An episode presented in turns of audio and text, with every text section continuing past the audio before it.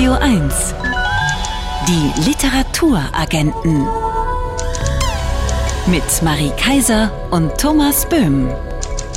Hallo, herzlich willkommen. Guten Abend. Nun beginnt die erste Stunde. Häschen haben Pflanzenkunde. Ehe Sie eine Antwort geben, müssen Sie die Pfötchen heben. Und der Lehrer fragt geschwind, welche Kräuter essbar sind. Hansen Hans, der weiß es wohl. Am allerbesten schmeckt der Kohl. Die Literaturagenten, Sie hören, sind auf den Hasen gekommen am Ostersonntag. Was es damit auf sich hat, das hören Sie gleich. Lassen wir uns das doch mal wie so ein Schokoei auf der Zunge zergehen. Die Ostereier bringt und versteckt ein Tier, das keine Eier legt, nämlich der Osterhase. Vielerorts gibt's aber auch Hasen als Osteressen und die Kinder kriegen in Unmengen das, was sie sonst nicht essen sollen, nämlich Süßigkeiten. Da wir in der Häschenschule nicht so richtig aufgepasst haben, fragen wir jetzt nochmal nach, wie es zu dieser grotesken Geschichte eigentlich gekommen ist. Und zwar bei Wilhelm Bode. Er ist Jurist und Diplom Forstwirt leitete die saarländische Forst- und Naturschutzverwaltung. Auf seine Initiative hin wurden 2004 fünf Buchenwaldcluster von der UNESCO als deutscher Beitrag zum Weltnaturerbe Europäische Buchenwälder ausgewiesen. Und gerade hat er in der schon legendären Reihe Naturkunden im Verlag Mattes und Seitz einen Band über Hasen herausgebracht. Guten Tag, Herr Bode. Schönen guten Abend. Hallo. Sie schreiben in Ihrem Buch, dass die Idee des Osterhasens wie die des Christbaums erst im 19. Jahrhundert verbreitet wurde. Wie kam es denn zu dieser Verbindung Hase und Ostern? Hase und Ostern lag eigentlich in der Luft. Denn im 19. Jahrhundert explodierten bei uns die Hasenbestände in der Kulturlandschaft. Das führte dazu, dass man den Hasen als Glücksbringer und als Fruchtbarkeitssymbol wahrnahm und das auch zur rechten Zeit. Denn der Hase beginnt sich gerade im Frühjahr, am frühen Frühjahr, überhaupt auf den Feldern zu zeigen. Dann sprießt nämlich das frische Grün und dann reißt es ihn quasi auf die Felder tagsüber, obwohl er eigentlich ein Nachttier ist. Und dann sieht man sie überall hoppeln, dann paaren sie sich und dann wissen wir alle, und das erleben wir ja gerade übrigens draußen, dann sprießen die Frühlingsblüher. Und die haben nicht selten, wenn wir an die Krokus und die Märzbecher denken, sogar eiförmige Blüten. Das stimmt. Und das alles passt zusammen. Und dann kommt noch hinzu, dass die Hühner, die legen ja ab Weihnachten kaum noch Eier. Und die fangen dann gerade auch wieder an, Eier zu legen. Das heißt, dann nimmt auch gleich der Genuss im Haushalt wieder zu, wenn wir daran denken, dass man Kuchen eigentlich nur mit Eiern backen kann. Und das alles passt wunderbar zusammen und das hat auch dem christlichen Osterfest nicht geschadet, denn das christliche Osterfest ist ja auch ein Freudenfest. Das heißt also, ähm, kulturgeschichtlich passt da alles zusammen, aber man kann nicht sagen, der und der hat den Osterhasen erfunden oder da gibt es eine Quelle, die zum ersten Mal den Osterhasen beschreibt. Das ist richtig so. Das Ei als Glückssymbol ist schon etwas älter, aber die Verbindung von Osterhase und Ei und das zur Osterzeit das taucht in der Mitte, spätestens in der Mitte des 19. Jahrhunderts auf. Und ähnlich ist es auch mit dem Tannenbaum zu Weihnachten. Die besten Erfindungen haben manchmal keine Erfinder, ne? So ist das. Trennen wir doch mal ein bisschen weiter Fakten und Fiktion. Eines der bekanntesten Bücher über Hasen ist die Häschenschule, ein Kinderbuchklassiker aus dem Jahre 1924. Ein Klassiker, auf den Sie auch in Ihrem Buch eingehen. Nun wird kein Mensch je gedacht haben, dass Hasen zur Schule gehen. In Ihrem Buch erfahren wir, dass Hasen sogar, Zitat, ohne elterliche Anleitung aufwachsen, denn sie sind extreme Nestflüchter, sogenannte Laufjunge. Können Sie uns diese Nestflucht mal ein wenig ausmalen? Ja, am besten, indem wir das andere Hasentier dagegen halten. Der mit den Hasen durchaus etwas weiter verwandte Kaninchen. Das Kaninchen wird in einer Höhle geboren und ist ein ausgesprochener Nesthocker. Das heißt, die Kaninchenmutter kümmert sich tagelang um die kleinen Jungen, die noch nackt geboren werden. Und das beim Hasen genau andersrum. Der Hase wird auf freiem Feld oder auf der freien Wiese geboren, noch nicht mal in einem Nest und wird direkt nach der Geburt, übrigens ist der Hase voll behaart und öffnet auch gleich die Augen, dann wird er sie direkt nach der Geburt von der Mutter allein gelassen und die Mutter kommt dann nachts für etwa zwei Minuten und sucht das Häschen auf, um es mit einer extrem fetthaltigen Milch zu säugen. Und das führt dazu, dass der Hase im Grunde genommen alles bekommt an Nahrungsmitteln, aber eben das Entscheidende, das wir Säugetiere eigentlich für selbstverständlich erachten, nämlich die sogenannte pränatale Geburtspflege, die bekommt er nicht. Das ist das Interessante, es ist evolutionsbiologisch so angelegt, um die jungen Häschen zu schützen. Denn die Mutter hat einen starken Körpergeruch und den kennen alle ihre Feinde. Und deswegen würde sie durch ihre Anwesenheit bei den kleinen Häschen die Häschen ah. praktisch gefährden. Mm. Und indem sie sie praktisch nur nachts ganz kurz aufsucht und dann sofort wieder verschwindet, schützt sie ihre Häschen. Denn diese kleinen Häschen haben die ersten vier Wochen fast überhaupt keinen Geruch.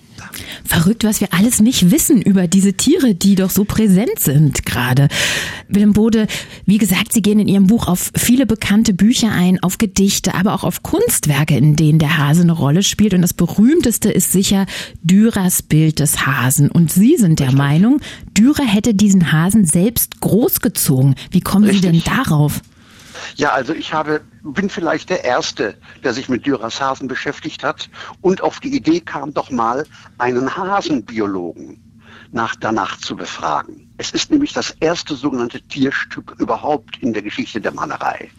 Und Dürer hat damit nach meiner Auffassung ja eben nicht nur die Tiermalerei eröffnet, sondern eben auch die bildnerische Befassung mit der Tierethik, hm. die ja heute unsere Gesellschaft sehr stark bewegt. Und wenn man einen Hasenbiologen, es gibt tatsächlich einen Hasenbiologen in Deutschland, der lebt mitten in Berlin, in Marzahn, Marzahn-Hellersdorf. Und dieser Hasenbiologe, ein Herr Köhler, ein Dr. Köhler, der beschäftigt sich mit Hasen vor seiner Haustür. Denn im Osten von Berlin gibt es Hasen. Aufgrund und als Folge übrigens einer sehr klugen, weitschauenden Stadtplanung der Ostberliner Stadtplaner. Dort beobachtet er Hasen sehr nah, teilweise in seinem Garten. Und äh, der hat mir das Dürer-Gemälde mit den hasenbiologischen Blick erklärt und sagt, das ist eindeutig ein Hase, der nicht flüchten will. Der sitzt ruhig, entspannt und dann mit hoher Wahrscheinlichkeit auf dem Boden des Ateliers von Albrecht Dürer. Denn es spiegelt sich auch noch in seinem rechten Auge das Fensterkreuz des Ateliers. Und dann stößt man ein Jahr später, nämlich 1503, auf ein ebenfalls berühmtes Gemälde, das nicht so berühmt ist wie der Hase, weil man sich nicht erklären kann, warum malt das überhaupt. Das ist das große Rasenstück. Mhm. Schauen Sie, und wenn ich das auch anschaue, da brauche ich jetzt keinen Bildbiologen dafür, dann sehe ich, es ist aus der Hasenperspektive gemalt. Ein Jahr nach seinem Hasen. Und das Tollste ist, es zeigt die Lieblingskost der Hasen, nämlich die knatschig fetten Köpfe des Löwenzahns, vor der, vor, bevor die Blüte aufgeht. Also die, die Kunstgeschichte muss aus Hasensicht nochmal neu geschrieben werden. So ist das. Und da bin ich mir sicher, dass meine Interpretation die zutreffende ist.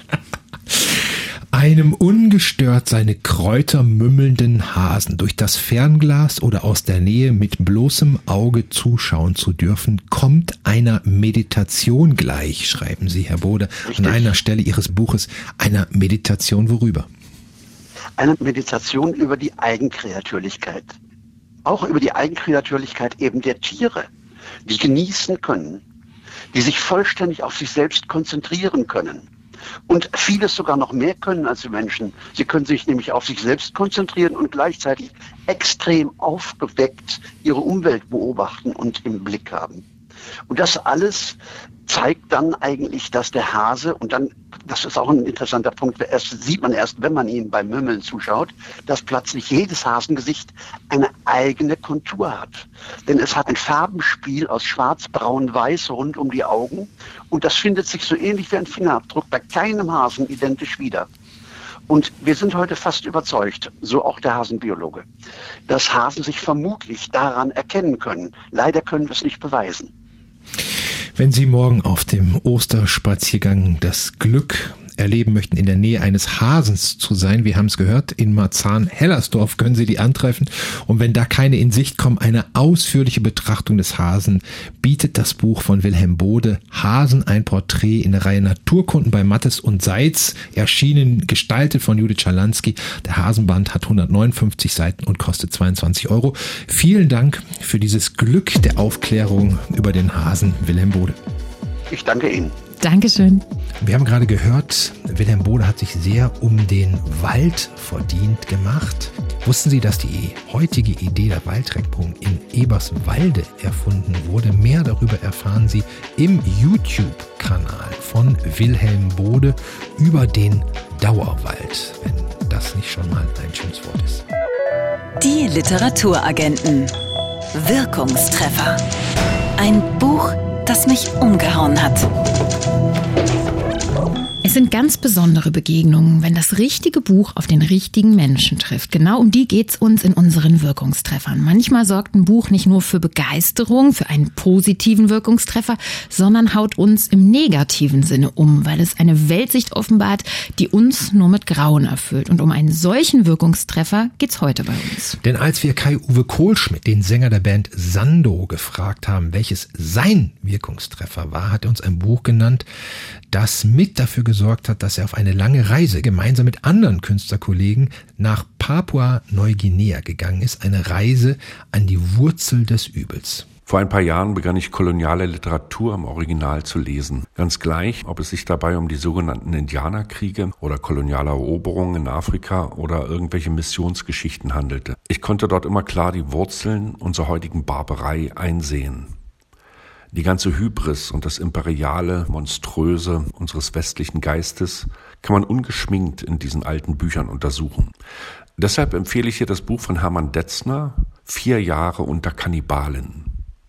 Detzner war ein deutscher Kolonialoffizier, der sich während des Ersten Weltkrieges im Dschungel von Papua-Neuguinea versteckte, allein mit einem Papagei.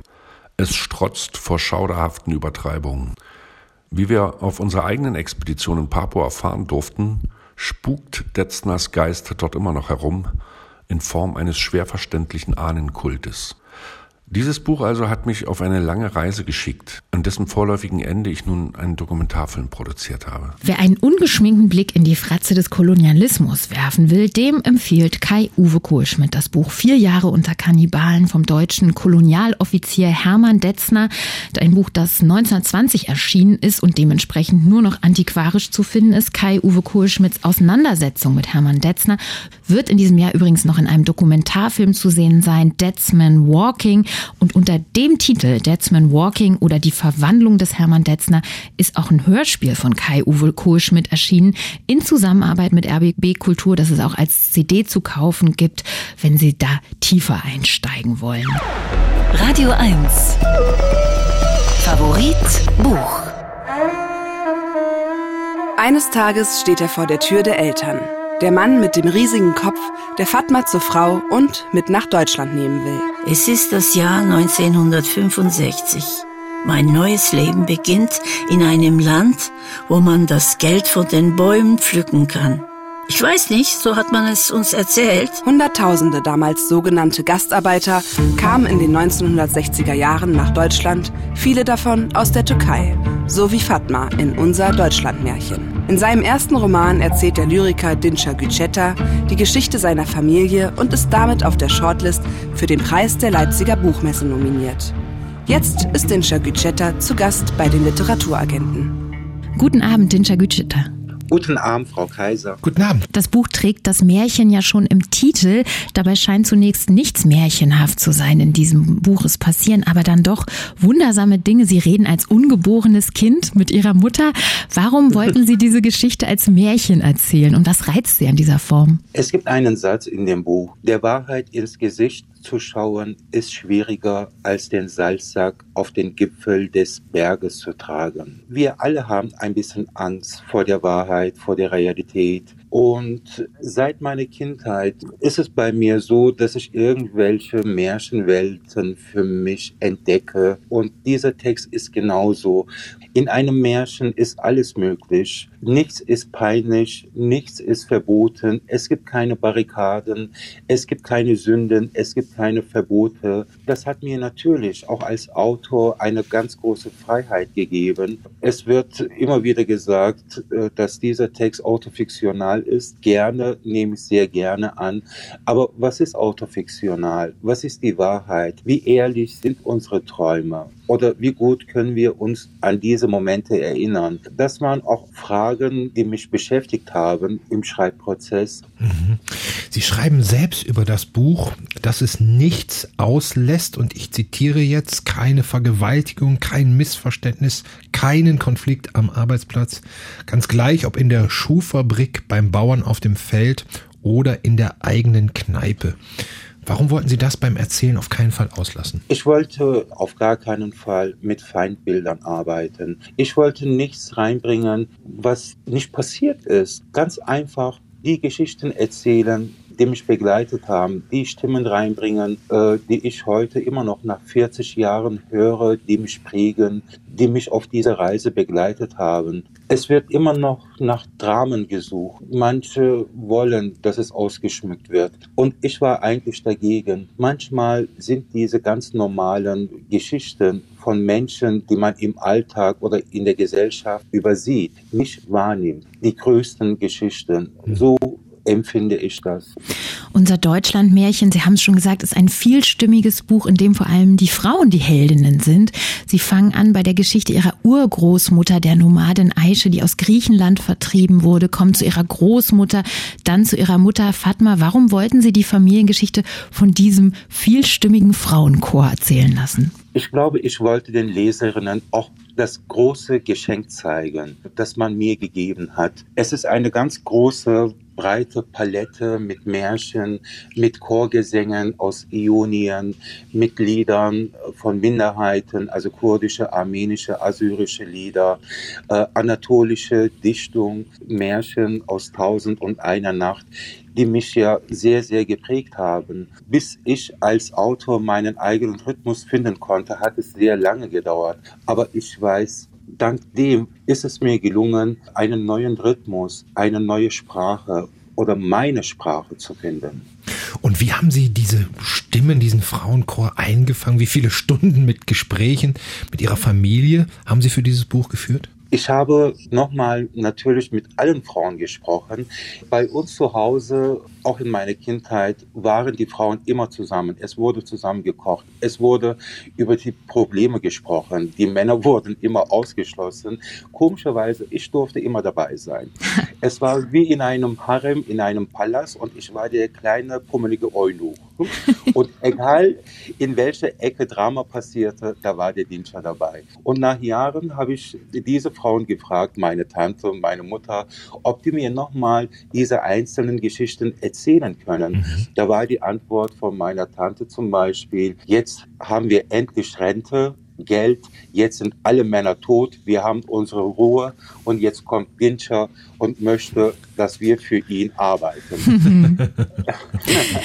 da klingt ja schon an, dass Sie mit den Männern auch hart ins Gericht gehen im Buch. Also ja. die Männer sind die, die Schulden machen. Sie erzählen, wie Ihr Vater immer in merkwürdige Geschäftsideen investiert, wie Knoblauchwurst in Kneipen verkaufen. Sie können so über die Männer schreiben, weil sie nicht mehr leben, ist die Erklärung. Ja, mein Vater zum Beispiel hatte diesen Glauben, warum soll man arbeiten? Man lebt ja nur einmal. Ist vielleicht auch berechtigt. Aber meine Mutter hat zum Beispiel darunter gelitten. Das war dann ein Problem, äh, ein finanzielles Problem in der Familie. Aber ich als Dinscher wollte meinem Vater nie was vorwerfen aus einem Grund. Er hatte den Traum, mit Knoblauchwurst in Deutschland reich zu werden. Und nach 40 Jahren hat sein Sohn, der Dinscher, oder er versucht es heute immer noch, mit Lyrik in Deutschland reich zu werden. Also dann sehe ich überhaupt gar keinen Unterschied und kann meinen Vater vielleicht auch verstehen. Radio 1 Favorit Buch. Und das ist in dieser Woche unser Deutschlandmärchen von Dinscher Gütschet, eine Familiengeschichte, die in diesem Jahr auf der Shortlist für den Preis der Leipziger Buchmesse steht. Dinscher Gütscheter ist Lyriker und ausgebildeter Werkzeugmechaniker und hat auch sein Geld mit Gabelstaplerfahren verdient. Außerdem betreibt er einen Lyrikverlag, den Elif Verlag. Gabelstaplerfahren und Lyrik sind eine ungewöhnliche Kombination. Hilft vielleicht so eine handfeste Arbeit gerade dabei, um dann danach oder davor bessere Gedichte, bessere Bücher zu schreiben? Es hilft mir, mit diesen Lkw-Fahrern zweimal, dreimal in der Woche zusammenzukommen. Da finde ich einen ganz anderen Boden, eine ganz andere Erde. Das lenkt mich auch von vielen Dingen ab, die mich natürlich oder die viele von uns im Literaturbetrieb so in die Enge treiben. Also dieser Druck, Erfolg oder Gutsein, äh, im Betrieb bleiben, Auf der anderen Seite bin ich in der Halle und komme mit Lkw-Fahrern für zwei, drei Stunden zusammen. Das ist ein Minijob und sehe, dass das Leben ganz anders sein kann, viel einfacher sein kann. Dieser Boden bringt mir wieder Ruhe. Wo wir bei diesem Kontakt sind, in Migrantenfamilien werden die Kinder ja oft als Übersetzer eingesetzt. Sie beschreiben, wie das bei Ihnen lief. Ich zitiere, ich werde in der Sippe fast zu einem staatlich geprüften Dolmetscher erklärt, egal wer beim Arzt, beim Rechtsanwalt, bei der Bank einen Termin hat. Ich werde wie eine Aldi-Tüte mitgeschleppt. Wie hat denn diese frühe Dolmetschertätigkeit, diese Rolle zwischen den Sprachen, ähm, die Sie als Kind da vermitteln mussten, diese Zweisprachigkeit sich auf Ihr Schreiben ausgewirkt? Sehr. Die zweite Generation hatte diese Berufung. Wir waren wirklich Dolmetscher und wir mussten in zwei Sprachen denken und kommunizieren. Und weil wir vieles peinlich fanden, zum Beispiel beim Rechtsanwalt oder beim Arzt, haben wir natürlich nicht alles 100% richtig übersetzt und deshalb ging vielleicht vieles schief damals. Mm, aber auch heute fragt man mich ja, was die türkische Sprache für mich bedeutet oder wie ich die Stimmen einbaue. Es hat sich was eingefleischt. Beide Sprachen funktionieren gleichzeitig bei mir. Und wenn ich Türkisch denke, kann ich es sofort in dem Moment auf Deutsch ja, eintippen oder auch umgekehrt. Das Gehirn hat sehr früh angefangen, so zu arbeiten, wenn man die Sprache als Handwerk nimmt, mit zwei Werkzeugen gemeinsam arbeiten zu können, zu dürfen, ist natürlich ein Luxus. Sie schreiben in der Danksagung, dieses Buch zu schreiben, war wieder eine neue Reise für mich, eine Reise, auf der ich wieder und wieder in den Spiegel schauen musste. Um das nackte Bild von sich selbst zu akzeptieren, braucht man manchmal Jahre, manchmal reicht auch ein ganzes Leben dafür nicht aus. Warum war es für Sie wichtig, dieses nackte Bild von sich selbst nicht nur so genau zu betrachten, sondern auch mit so vielen zu teilen, die Ihre Familie ja gar nicht kennen? Weil diese Menschen, ob es der Richter vom Amtsgericht oder meine Kollegen vom Werkzeugbau, mit denen ich Jahre in der Fabrik verbracht habe, meine Lehrerinnen, meine Kameradinnen, die alle gehören zu dieser Geschichte. Ich sehe es als eine gemeinsame Reise. Man schaut in den Spiegel, führt einen eigenen Prozess, aber sieht auch, dass in diesem Prozess viele bekannte, aber auch sehr viele fremde Stimmen existieren. Man ist ja auch nicht der Mittelpunkt seines Lebens. Das ist ein interessanter Gedanke. Man ist nicht der Mittelpunkt seines Lebens. Ich hätte jetzt gedacht, man ist der Mittelpunkt seines Lebens. Herr Böhm, das wird auf Dauer sehr langweilig. Also immer wieder einen Prozess mit sich zu beginnen oder immer wieder in den Spiegel, in das eigene Gesicht zu schauen, kann auf Dauer sehr langweilig sein. Wenn ich in den Spiegel schaue, sehe ich tausend andere Gesichter. Dinter Güteter, Sie haben von den vielen Gesichtern gesprochen, die eine Rolle gespielt haben. Die blicken uns ja auch entgegen, denn das Buch enthält ganz viele Familienfotos. Wir begegnen den Menschen, als würden wir so blättern in einem privaten Familienalbum. Warum wollten Sie auch diese große Nähe herstellen? Letztes Jahr 2021 1990 habe ich mich entschieden, habe mit meiner Familie darüber gesprochen, diesen Roman in Ägäis, also in dem alten Haus meiner Großeltern, zu beenden. Und dann habe ich drei dicke Koffer gepackt, insgesamt 120 Kilo und bin nach Ägäis geflogen. Da waren die ganzen CDs, LPs, Fotos, aber auch Stoffreste von meiner Oma, die sie immer gesammelt hat. Alles Mögliche was so einen eigenen Geruch, eine eigene Stimme hatte, habe ich in die Koffer gepackt und, und habe mich für sechs, sieben Monate eingesperrt. Und diese Fotos haben mir sehr viel erzählt. Und ich konnte dank dieser Fotos, diese Düfte, diese Stimmen, diese Bewegungen und diese verschwommenen Bilder wieder ganz klar sehen. Deshalb fand ich es auch ja, sehr berechtigt, diese Fotos ins Buch zu nehmen. Ich hoffe, das war eine gute Entscheidung. Auf jeden Fall. Das Buch endet ja auch mit einem Foto, das sie heute in der Gegenwart mit ihrer Mutter zeigt. Sie sitzt auf einer schweren Truhe. Sie vergleichen an einer Stelle das Schreiben mit dieses Buches wie mit dem Streuen von Heilerde auf eine ewig eiternde Wunde. Haben Sie dieses Buch also auch vor allem für Ihre Mutter geschrieben und wie hat das Märchen als Heilerde bei ihr gewirkt? An alle Mütter, an alle Frauen, an alle Menschen, die trotzdem immer noch geschafft haben, immer heute noch schaffen, Hoffnung zu vermitteln. Immer noch versuchen, auf eigenen Beinen zu stehen. Immer noch versuchen, etwas zu bewegen. Das war ja eine Danksagung, eine Verbeugung unser Deutschlandmärchen von Dinscher Güchter ist beim Mikrotext erschienen. 216 Seiten kosten 25 Euro und das sehr empfehlenswerte Hörbuch, aus dem wir einige Auszüge gehört haben, das ist beim Buchfunk erschienen und im Moment auch auf swr.de komplett zu hören. Und am 13. April, also am nächsten Donnerstag, können Sie Dinscher Güter live erleben bei der Vorstellung der Nominierten für den Leipziger Buchpreis 2023. Die findet im literarischen Kolloquium an Wannsee statt. Wir sagen Danke für dieses Gespräch und drücken die Daumen für den Leipziger Buchpreis Dinscher Gütscheta. Frau Kaiser, Herr Böhm, ich bedanke mich ganz herzlich für das Gespräch. Die Radio 1 Bücherliste.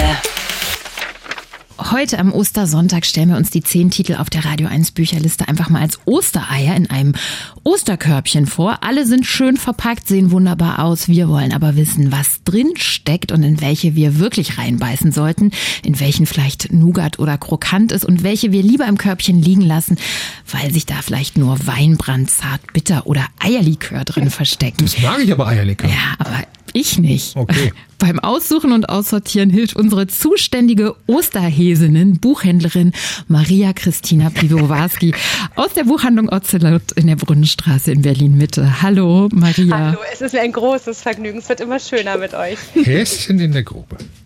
Auf der 10 begegnen wir uns in Otesha Mosfex mittelalterlichem Sündenfuhl Labwona, in dem alles versammelt ist, was dem Menschen an Widerwärtigkeit einfällt, von Mord, Kannibalismus bis Verstümmelung. Ein Roman, der spaltet. Hattest du den Eindruck, dass sich Moschweg da an abstoßendem berauschen will? Ja, das ist ein richtig hartes Ei. Wüster, böser, hoffnungsloser Stoff. Du hast es ja gerade schon gesagt, aber so in märchenhaftem Gewand. Und ich habe das Buch gelesen wie so einen ganz üblen Krimi und konnte meine Faszination aber für all diese Grausamkeit selber manchmal gar nicht so richtig fassen. Ich finde es aber großes Kino, wenn man nicht zu zart beseitet ist. Auf Platz 9 schreiben Ingeborg Bachmann und Max Frisch sich weiter um Herz und Verstand. Wir haben es nicht gut gemacht. Ein Buch, das du auch als Ostergeschenk empfohlen hast? Ja, jetzt musst du dir so ein zerbrochenes Ei vorstellen. Das ist wirklich so Herzbruch auf allerhöchster Stufe. Das kann man nur in ganz kleinen Dosen ertragen und egal was man weiß, man liest immer mit dieser idiotischen Hoffnung, dass es alles irgendwie anders ausgeht. Ähm, für mich und für hoffentlich ganz viele andere aber auch ein guter Impuls, um nochmal neu oder wieder oder überhaupt Bachmann zu lesen. Annika Reich mit Männer sterben bei uns nicht auf der Acht. Du hast uns schon vorgeschwärmt von diesem Roman, in dem die Frauen die Hauptrolle spielen und die Männer in ihrer Abwesenheit immer noch ganz schön dominant auftreten. Nenn doch mal ein Detail, das dir aus diesem Buch besonders gut in Erinnerung geblieben ist. Dass Annika Reich zum Beispiel eine Autorin ist, die am allerschönsten, und sie weiß es glaube ich selber nicht, über Füße schreiben kann. Über Ach. beschrumpfte, über nasse, über die einer toten Wasserleiche natürlich auch. Aber Füße spielen eine wahnsinnig große Rolle. Und ansonsten ist natürlich ein Roman, der die Geschichte des Patriarchats erzählt, über die Frauen einer Familie, die in so einem hochherrschaftlichen Anwesen am See leben und aber vor allem so über die Missgunst miteinander verknüpft sind, sich ihre eigene Geschichte nicht zu glauben. Und ich habe ganz viel gelernt in diesem Buch. Auf der 7 hinterfragt Verena Kessler in Eva den Sinn des Kinderkriegens in Zeiten des Klimawandels. Klimaaktivistin Eva ist überzeugt, nur ein Geburtenstopp kann unseren Planeten noch retten. Aber Eva ist nur eine von vier Erzählerinnen mit ganz unterschiedlichen Einstellungen zu diesem Thema. Welche Einstellung hast du denn zu diesem Roman? Das ist ein totales Überraschungsei. Also ich war schon Fan ihres Debütromans Die Gespenster von Demin, aber mit Eva ist Verena Kessler einfach nochmal eine ganz andere Liga aufgestiegen. Und wie man so multiperspektivisch und klug über die verschiedensten Aspekte, du hast es gerade gesagt, von Kinderkriegen und vor allem Nichtkriegen schreiben kann, das ist unfassbar gut. Neu auf der 6 Judith Hermanns Poetikvorlesung, gehalten unter dem Titel Wir hätten uns alles gesagt. Und in diesen Poetikvorlesungen schreibt die Autorin, die mit Sommerhaus später berühmt wurde, über ihr Schreiben und über ihr Leben. Was hättest du zu diesem Buch zu sagen? Dass man das unbedingt lesen soll. Das ist ein Text, der so ganz wunderbar mit der Illusion von Autofiktion spielt und der eben zeigt, dass Leben und Schreiben ohnehin eng zusammengehören und dass beides idealerweise ganz fest mit Poesie verwoben ist und mit diesem künstlerischen Blick und erwiesenermaßen mit diesem im Fall von Judith Herrmann einfach auch enorm großen Talent. Das ist ein tolles Buch. Auf Platz 5 ein neues Ei im Körbchen. Martin Suter mit Melodie. In einer Villa am Zürichberg wohnt ein alter Mann umgeben von Porträts einer jungen Frau. Melodie, das war seine Verlobte, aber kurz vor der Hochzeit vor über 40 Jahren ist sie verschwunden. Ist Melody auch ein Roman, bei dem du dir wünschst, dass er möglichst gar nicht mehr verschwindet aus dem Bücherregal? Ja, und ich bin auch wieder ein Überraschungsei fast. Also in diesem, es geht ganz viel um Schein und Sein und ich finde, Martin Suter findet in diesem Roman ganz unfassbar zu seiner alten Größe als großartiger Erzähler zurück, nachdem er diese merkwürdigen Ausflüge mit Schweinsteiger gemacht hat und so. Für mich ist das ein Suter-Rehabilitationsroman. Der heutige Tag von Helga Schubert liegt auf der Vier. Darin erzählt Helga Schubert anhand der Stunden eines Tages von Leben mit ihrem schwerkranken Mann, mit dem sie seit über 50 Jahren zusammenlebt und der immer abhängiger wird von ihr. Ein Buch darüber, wie man unter solchen Umständen selbst den Verstand und der andere die Würde behält. Wie viel Liebe hast du für dieses Stundenbuch? Oh, kiloweise, tonnenweise, körbchenweise. Ich habe das Buch begonnen und den ersten Kloß schon nach ganz wenigen Seiten am Hals gehabt, obwohl es so ganz und gar unkitschig ist. Und das Buch berührt so ganz, ganz tiefe Schichten der Seele. Ich glaube, die hat seit Gabriele von Arnim niemand mehr erreicht. Und es lässt uns ganz neu und anders und tiefer über Liebe denken. Liebes Arschloch heißt es auf der 3 Virginie Despentes E-Mail-Roman, arbeitet sich ab an Reizthemen wie Feminismus, MeToo und dem Leben mit und ohne Drogen. Wie sehr hat dich die die Lektüre von Liebes Arschloch denn gereizt? Was, was für ein Kontrast gerade, ne? Aber ich meine, ich, ich liebe Depont eben einfach auch. Die mutet einem wahnsinnig viel zu. Sie fordert in diesem Briefroman auch so ein permanentes Stirnrunzeln ein und setzt das eigene Denken in Gang.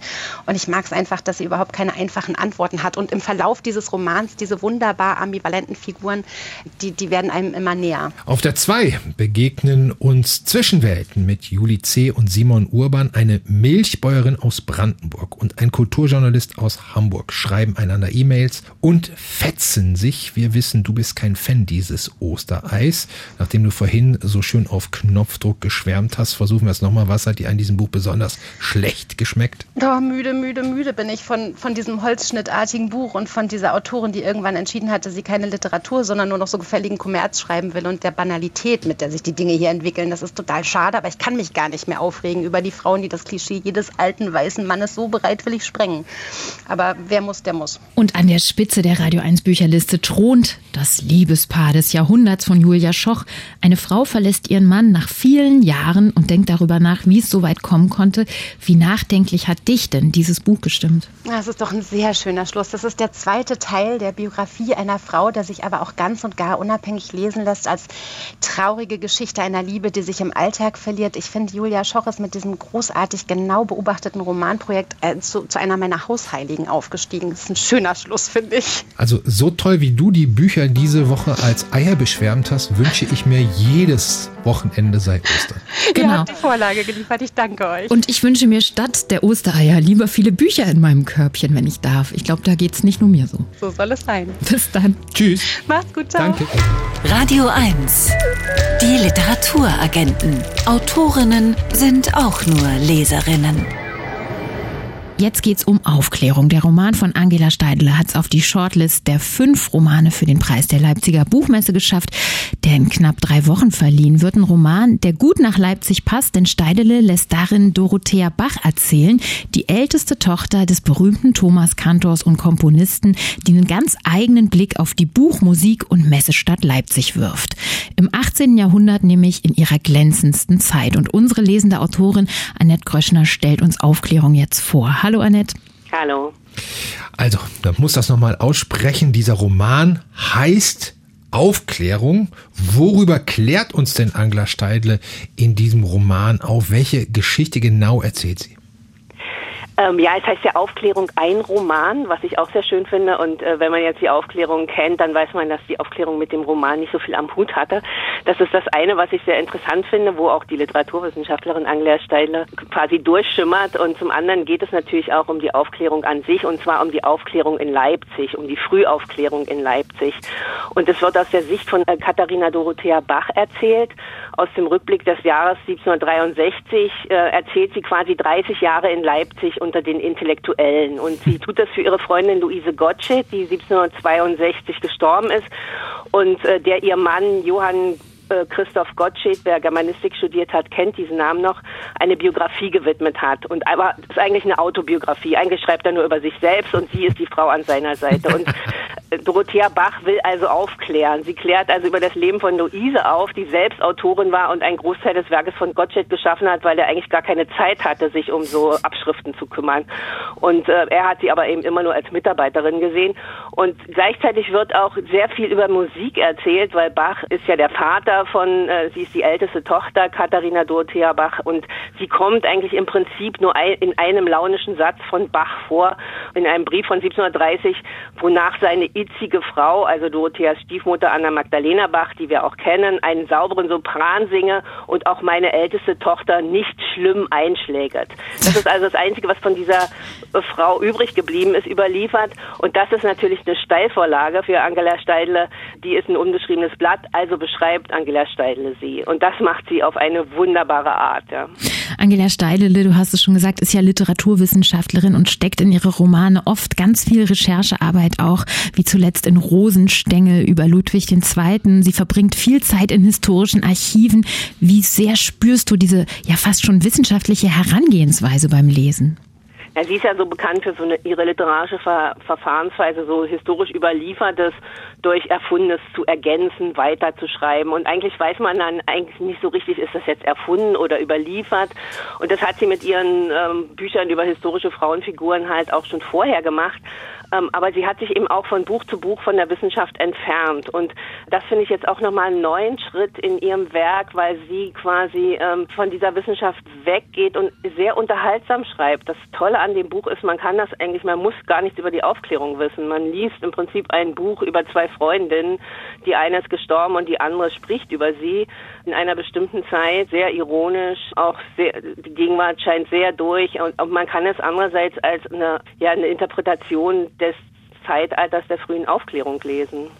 Und wenn man es so liest als Interpretation der Aufklärung, was kann man dann entdecken, was man nicht wusste oder was Angela Steidle besonders in den Mittelpunkt stellt? Ja, das ist interessant, weil ich habe ja so wirklich in der DDR klassische Germanistik äh, studiert und da war der Höhepunkt der deutschen Literatur die Klassik mit ihren männlichen Genies und dann kam der Niedergang und davor war halt so die Aufklärung, die den Weg zur Klassik geebnet hat, ja. Und Frauen spielten da drin eigentlich überhaupt keine Rolle, sieht man mal von so Wundertieren und Naturtalenten wie Anna-Luisa Karsch so als Fußnote ab. Es gab also keine Gottschedin, keine Unzerin, keine Zeitlerin, nur die Neuberin so als überkommene Form des Theaters vor Lessings hamburgischer Dramaturgie hat da eine Rolle gespielt, ja.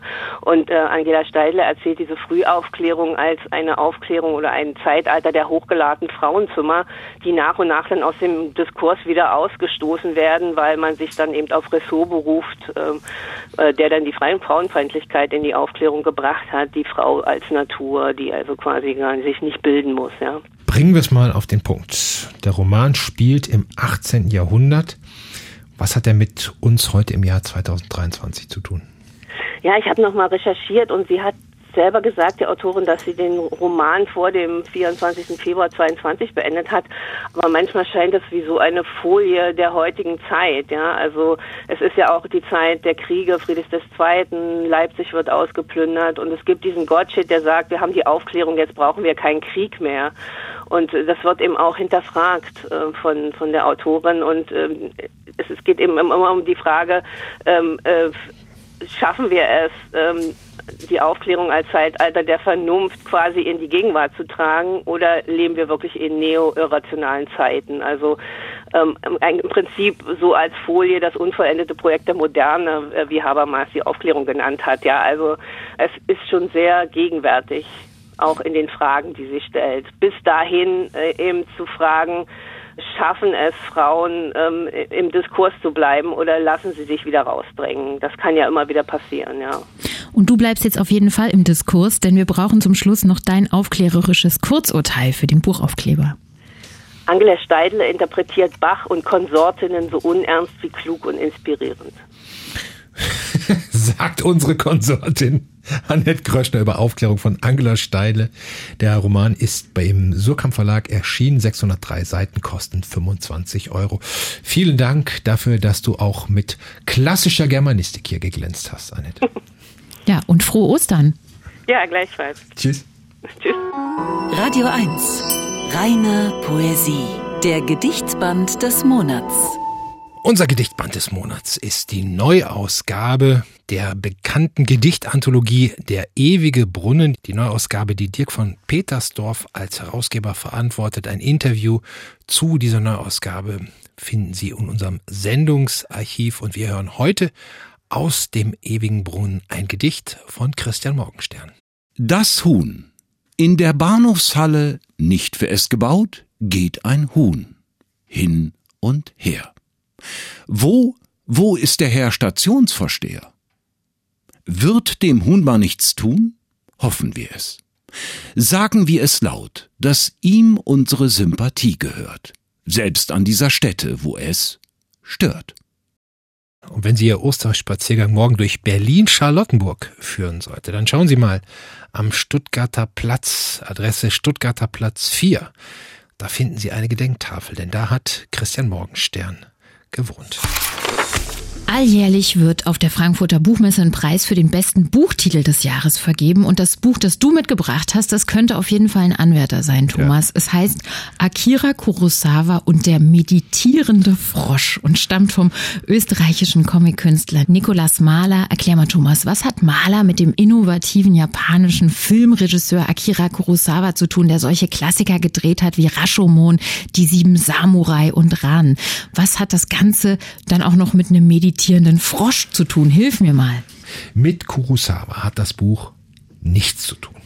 Auf Seite 114 entschuldigt sich Nikolaus Mahler bei denen, die sich das Buch gekauft haben, um ihre Kurosawa-Sammlung zu komplettieren und bietet dann immerhin noch einige Informationen zu diesem Filmgott, unter anderem, dass Kurosawa zu Beginn seiner Karriere Baseball-Cartoons gezeichnet hat und Mahler zeichnet dann einen Cartoon, wie er sich vorstellt, dass Kurosawa ihn gezeichnet hätte. Und wir sehen dann einen Samurai, der dem anderen einen Baseball ins Gesicht schlägt. Also blühendster Unsinn.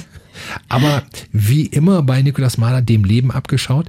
Das Buch enthält insgesamt 14 Comicgeschichten, von denen viele auf Begegnungen und Beobachtungen beruhen, die Mahler selbst gemacht hat. Sie sind also, Mahler macht sich über das Wort lustig, autofiktional. Hm. Äh, ich mache mal ein Beispiel. Eine ganz kurze Geschichte handelt davon, dass er eine Comic-Adaption von Prousts auf der Suche nach der verlorenen Zeit gemacht hat. Mhm. Mahler ist ja überhaupt in den letzten Jahren einem breiten Publikum bekannt geworden über seine Adaption von Romanen. Alte Meister von Thomas Bernhard war der erste. Dann kamen Adaptionen von Der Mann ohne Eigenschaften, von Ulysses, von Finnegan's Wake und von Alice im Wunderland. Also er hat Proust auf der Suche nach der verlorenen Zeit adaptiert und schaut sich jetzt die Bewertung dieses Buches im Internet an. Die Bewertung seiner Adaption, die Bewertung der Romanvorlage und die eines Notizbuches, das ebenfalls im Surkamp Verlag erschienen ist. Das hast du vielleicht mal gesehen. Ein mhm. Notizbuch, auf dem vorne drauf nur steht, im Design des Romans, auf der Suche nach der verlorenen Zeit. Das ist schön, ja, das kenne ich. Genau. Und weil es ein Notizbuch ist, ist das eben leer. Es steht nichts drin. Und jetzt rate mal, welches dieser drei Bücher die besten Bewertungen bekommt. Das leere Notizbuch. Genau, das leere Buch. Und das kommentiert Mahler dann mit der Frage, vielleicht wird die Produktion wirklich überschätzt. Und das ist ein typischer Malersatz. Ja, aber was ist es denn jetzt genau? Ich irre noch ein bisschen, dieses typisch Malerhafte. Ja, er ist halt zeichnerisch, könnte man überspitzt sagen, einer, der die Produktion vermeidet. Er ist ein Minimalist. Seine Zeichnungen sind hier auch wieder durchweg schwarz-weiß. Die Figuren sind ganz grobe Zeichnungen. Ihre Gesichter sind so abstrakt, dass die keine Gefühle ausdrücken könnten. Wenn überhaupt irgendwas an den Figuren Gefühle ausdrückt, ist es die Körperhaltung. An einer Stelle beschäftigt sich Maler mit dem japanischen Zen-Meister Sengai, der im Alter von 62 Jahren ins Kloster ging, um sich der Malerei und Schriftkunst zu widmen. Und über Sengai sagt Maler, bei ihm zählt Gedanke und Bildschrift mehr als die ausgereifte Ausführung. Genau wie bei mir. Und das ist eine sehr zutreffende Beschreibung der Comics von Nicolas Mahler, die einen auch immer wieder darüber nachdenken lassen, wie und warum eigentlich Minimalismus funktioniert. Warum wir wirklich nur ein paar grotesk gezeichnete Figuren brauchen. Ein, zwei Gedanken, die dann auf der Seite stehen und schon steht quasi die ganze Absurdität der menschlichen Existenz vor unseren Augen. Aber eine Frage muss ich dir leider zwischendurch jetzt nochmal stellen. Der meditierende Frosch, wo ist der?